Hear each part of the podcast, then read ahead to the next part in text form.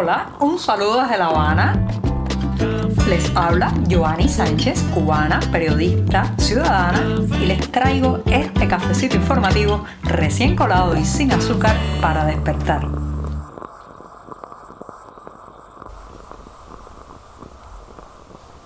Llegó el viernes, ese mismo, el último día de la semana que comparto junto a ustedes este cafecito informativo, una jornada que además ha amanecido nublada con bastante humedad aquí en la capital cubana y en la que empezaré hablando del ridículo, sí, el sentido del ridículo y la propaganda oficial. Pero antes de decirles los titulares de este 8 de abril de 2022 voy a pasar a servirme el cafecito que está acabado de salir de la cafetera, todavía muy caliente Así que mejor ponerlo en la taza, dejarlo refrescarse y ahora sí les voy a comentar los temas principales de este viernes. Ya les decía que iba a hablar de la pérdida del sentido del ridículo, un síntoma del final en el caso del régimen cubano.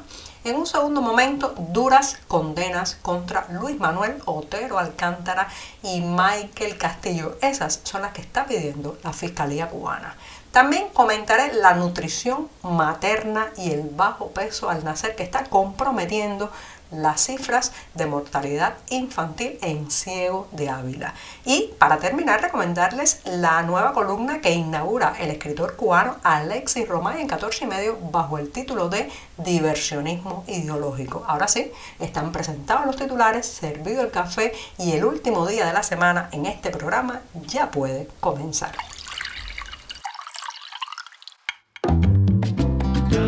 Si eres de los que te gusta estar bien informado, síguenos en 14ymedio.com. También estamos en Facebook, Twitter, Instagram y en tu WhatsApp con este cafecito informativo.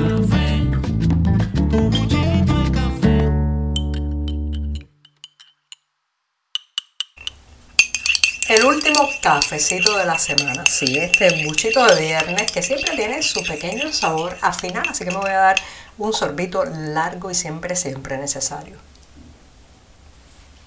Después de este buchito de café amargo sin una gota de azúcar, paso a un tema que tiene que ver con una de esas características de los finales de las dictaduras. Sí, hemos hablado ampliamente en este programa de algunas señales que ya se notan en el modelo cubano y que eh, pues apuntan a su agonía, su final, su muerte, su funeral. Este es un régimen que está feneciendo, lo que pasa que lamentablemente, bueno, va a un ritmo muy lento, para el ritmo de la vida humana. El sistema puede languidecer durante años, pero son los mejores años de la vida de muchas personas que habitamos en este país. Lo cierto es que el ridículo, el no saber el límite entre lo estético y eh, lo que puede ser un atentado a la estética, un atentado al buen gusto, eh, se pierde mucho cuando estos regímenes llegan a sus finales, cuando un autoritarismo está muriendo, tiende a ser muchas veces patético, eh, hasta risible en las maneras en que se presenta públicamente. Y eso lo estamos viendo, señoras y señores, en Cuba.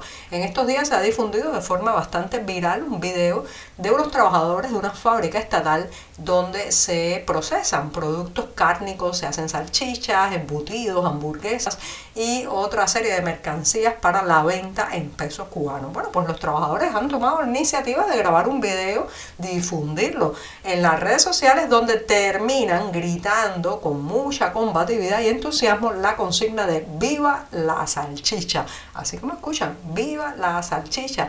Gritan esos empleados estatales aguantando una bandera cubana en sus manos. Yo no se pregunta, ¿Cómo es posible que estos trabajadores crean que algo así es hermoso, que algo así es loable, que algo así eh, pues va a conmover a sus clientes a comprar más productos, a eh, consumir más las salchichas estatales? Esto es sencillamente patético, señoras y señores, y es el resultado de la pérdida de referencia. Recuerden que durante muchos años aquí el buen gusto, las buenas formas, el cuidado de la estética, del buen diseño fueron prácticamente tildados de rezagos pequeño burgueses. Si usted tenía muchas, digamos, pruritos cuando algo estaba mal hecho, estaba burdo, chambón, como también decimos aquí, bueno, pues usted podía ser tildado de un pequeño burgués, porque ¿qué es eso de estar reparando tanto en las formas, en la estética? En el buen gusto. Y bueno, tanto persecución a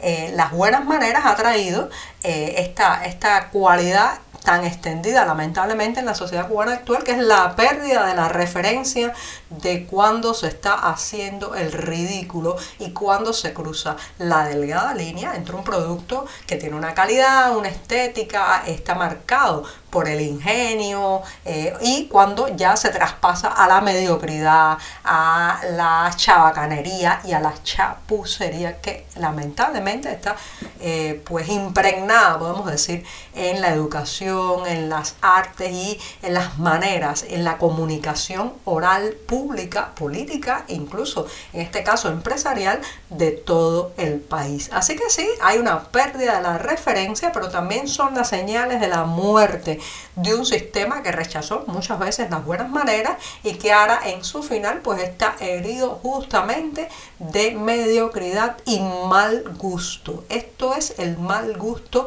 que se impone en las escuelas, el mal gusto que se difunde en los medios de prensa nacionales, el mal gusto, señoras y señores, con el que la propaganda política cubana pues difunde también sus mensajes. En un tiempo el castrismo contó con artistas, diseñadores, intelectuales eh, que rodearon y de alguna manera aportaron su arte en el sostenimiento del sistema, pero se han quedado sin esas mentes y ahora ahora es la hora de los mediocres y de los chapuceros. Así que sí, viva la salchicha, gritaban los trabajadores y les parecía que estaba bien que así fuera. Estamos contigo de lunes a viernes a media mañana cuando el café se disfruta mejor. Comparte conmigo, con tus amigos e infórmate con este cafecito informativo. Ayer jueves, justo después de grabar y difundir este programa, nos enteramos aquí en la redacción del diario 14 y medio que la Fiscalía cubana había hecho una petición de 10 años de prisión para el artista y rapero Michael Castillo Osorbo y otros siete años tras las rejas para Luis Manuel Otero Alcántara. Señoras y señores, fíjense qué desproporción, qué ensañamiento con estos dos creadores a los que se les está acusando de una serie de delitos, supuestos delitos, por ejemplo, de desacato agravado, desorden público, instigación a delinquir, cuando en el caso de Luis Manuel Otero Alcántara, por ejemplo, ni siquiera lo dejaron sumarse a las protestas pacíficas del pasado 11 de julio porque en el momento en que salió de su casa fue arrestado y hasta el día de hoy está en la cárcel. También, bueno, pues eh, esto ha generado una gran solidaridad y una gran repulsa en las redes sociales a nivel internacional, también en organismos que eh, pues defienden los derechos humanos, que ya, ya están advirtiendo de que esta condena, además de exagerada, totalmente injusta, eh, en caso de concretarse, bueno, pues también busca eh, dar una especie de mensaje ejemplarizante de escarmiento al resto del sector artístico, intelectual y creativo de la isla para que no se atreva a convertir sus rimas, sus obras plásticas, su accionar artístico en un mensaje contestatario y libertario.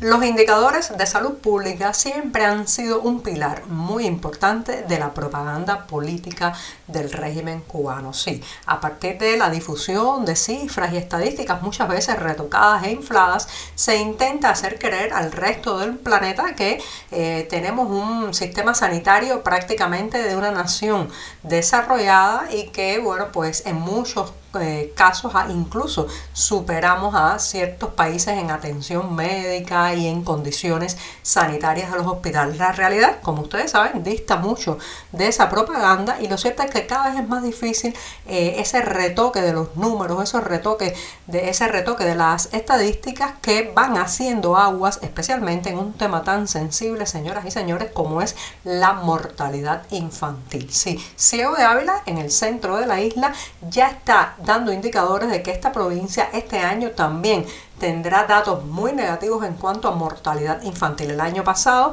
2021, eh, fallecieron unos 13 bebés por cada mil nacimientos en el territorio avileño y este año parece que el indicador también va a lo negativo porque entre el 1 de enero y el 24 de marzo ya habían fallecido seis bebés eh, en, esta, en esta provincia central de Cuba. Así que eh, las estadísticas están resquebrajándose ya, es muy difícil eh, maquillarlas todo el tiempo y uno de los indicadores que está apuntando a esta mortalidad infantil es el bajo peso al nacer, muchas veces motivado por problemas nutricionales en las madres. Así como escuchan, la crisis económica, el desabastecimiento, la imposibilidad de poner un plato sobre la mesa está marcando algo tan vital, tan trascendental en un país que es eh, el nacimiento de los niños y las posibilidades que tienen de morir antes de cumplir el primer año de vida. Y como despedida de este programa de viernes, les dejo una recomendación de lectura para el fin de semana de la mano del escritor cubano y exiliado en Estados Unidos, Alexis Romay, que esta semana ha comenzado una colaboración con el diario 14 y medio bajo el título de diversionismo ideológico. Fíjense qué sugerente porque ya saben, en los años más duros de la censura y del control castrista sobre la vida de la sociedad, todo, todo podía ser tildado de diversionismo ideológico, tener el pelo largo, escuchar música extranjera, comportarse de una manera diferente a la que quería el castrismo y bueno, pues bajo esa frase justamente estamos inaugurando hoy la colaboración del escritor cubano Alexis Romay. Y con esto sí que digo, hasta el próximo lunes. Muchas gracias. Por hoy es todo. Te espero el lunes a la misma hora. Síguenos en 14medio.com. También estamos en Facebook, Twitter, Instagram y en tu WhatsApp. No olvides, claro está, compartir nuestro cafecito informativo con tus amigos. Muchas gracias.